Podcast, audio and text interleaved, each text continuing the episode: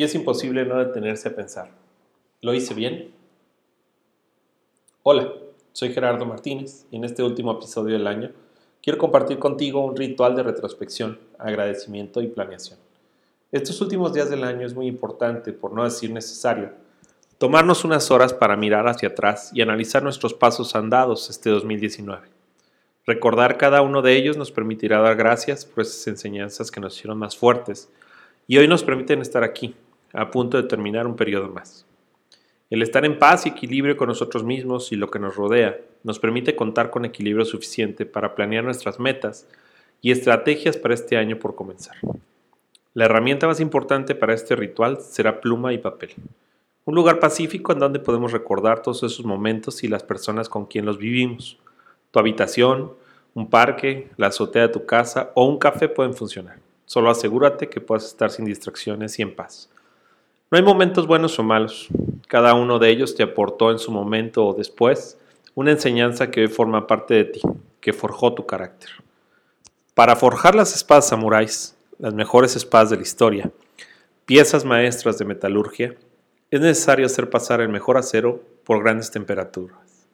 Terribles golpes capaces de romper una y otra vez el acero y brutales cambios de temperatura. Solo así se logra la espada perfecta, moldeando el espíritu del acero a través de momentos que pueden parecer que lo quebrarán, pero solo lo hacen más fuerte.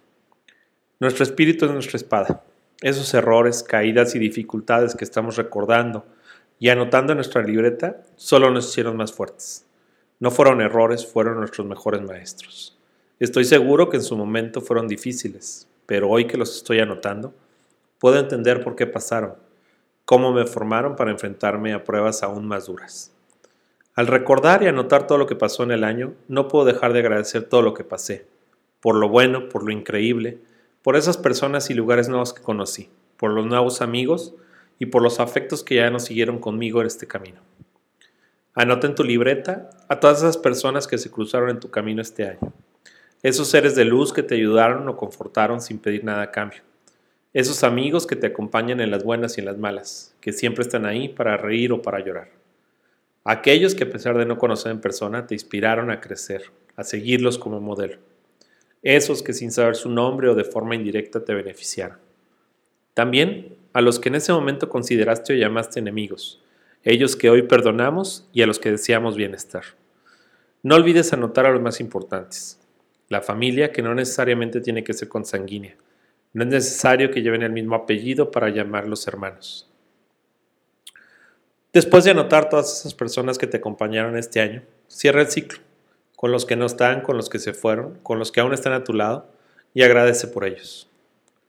Un tema importante a anotar en nuestra libreta de fin de año será tu salud. Haz una radiografía de cómo te encuentras, tu condición física y peso es el adecuado. ¿Te has cuidado este año? ¿Cumpliste tu propósito de bajar tallas? ¿O se quedó olvidado junto con los tenis por ahí de marzo de 2019? Será muy difícil planear el 2020 sin contar con la más poderosa herramienta que tenemos, nuestro cuerpo. Si él no se encuentra en óptimas condiciones, ¿cómo llegar al final del camino en un auto sin combustible o de plano sin llantas? Igual de importante es nuestra mente. ¿Qué aprendimos este 2019? ¿Cultivamos esa tierra fértil? Anota todos esos libros, cursos y técnicas nuevas que aprendiste para poder dar gracias por esa nueva habilidad de tomar fotografías o ese curso de cocina. ¿Qué anotar en nuestro análisis espiritual? No importa que seas budista o cristiano, esa paz interior que en medio de meditaciones y oraciones fue una montaña rusa este año, Busca en tus notas cuáles fueron los momentos más críticos y cómo saliste adelante, cómo encontraste ese punto de equilibrio y paz espiritual, para además de agradecer por él, trabajar en fortalecerlo. Sí, lo económico es importante. ¿Cómo llegaste este 27 de diciembre? ¿Con ahorros, inversiones y planes? ¿O de plano determinaste el aguinaldo y ahora debes todo a la tarjeta de crédito? Toma nota de todos esos gastos hormiga, pequeños e innecesarios pequeños lujos que después te dieron sentimiento de culpa. Ahora suma todas las cantidades anotadas. ¿Sorprendido? Esa cantidad hoy seguro te alcanza para algo importante. Viajes, salud, ayudar a un ser querido o invertir en tu próximo negocio. Seguro dentro de tus planes de 2020 está emprender alguna aventura financiera ¿Qué tanto te hubiera ayudado esa cantidad que acabamos de anotar? Déjame decirte que a mí mucho. Hoy estaría grabando este podcast desde un sitio paradisíaco de vacaciones con mis hijos. En el capítulo de trabajo, tu vida profesional, toma nota de tus logros, felicítate, enorgullécete de lo que has alcanzado este 2019, esas metas cumplidas, ese bono ganado, el puesto que tanto merecías y que lograste trabajando duro. Detén tu lápiz un momento y felicítate. Darte un fuerte aplauso y analiza tus notas. ¿Pudiste hacerlo mejor? ¿Tal vez más rápido? ¿Más eficaz? ¿Esa meta de venta realmente era tuya o de tu empresa?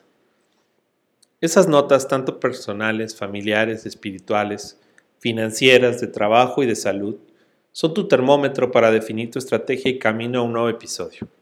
Ahora sabes qué hiciste bien, qué dejaste de hacer y qué pudiste mejorar. Es tiempo de anotar tus objetivos en el mismo orden que los anotaste. Familia, salud, espíritu, dinero y trabajo. Ya anotamos dónde estuvimos. Vimos la película de nuestro 2019 y dónde estamos parados. Ahora, ¿hacia dónde caminar? ¿Cuál será el camino que tomaremos este primero de enero? Una nueva década comienza en unos días. ¿Ya anotaste tu estrategia, tus planes y pasos? Por favor, si anotaste que irás al gym la primera semana del año, anota también que seguirás viendo la última. Usa esta libreta como tu agenda y marca en tu lista todos y cada uno de tus objetivos. Quiero compartirles que en una de mis notas de mi libreta es agradecer la oportunidad de compartir contigo este podcast. Una nueva aventura que crucé este año y que con tu compañía y preferencia seguiré en 2020. Mi meta es que ahora sea semanal con episodios cortos en los que cada viernes encuentres temas sobre mercadotecnia, publicidad, tecnología, ventas, imagen, administración de tiempo y mejora continua. Que en cada uno de ellos encuentres una arma para encontrar tu camino como un moderno samurái. Te deseo un año lleno de bendiciones y éxitos en compañía de tus seres queridos. Gracias por tu tiempo y por tus oídos. Namaste.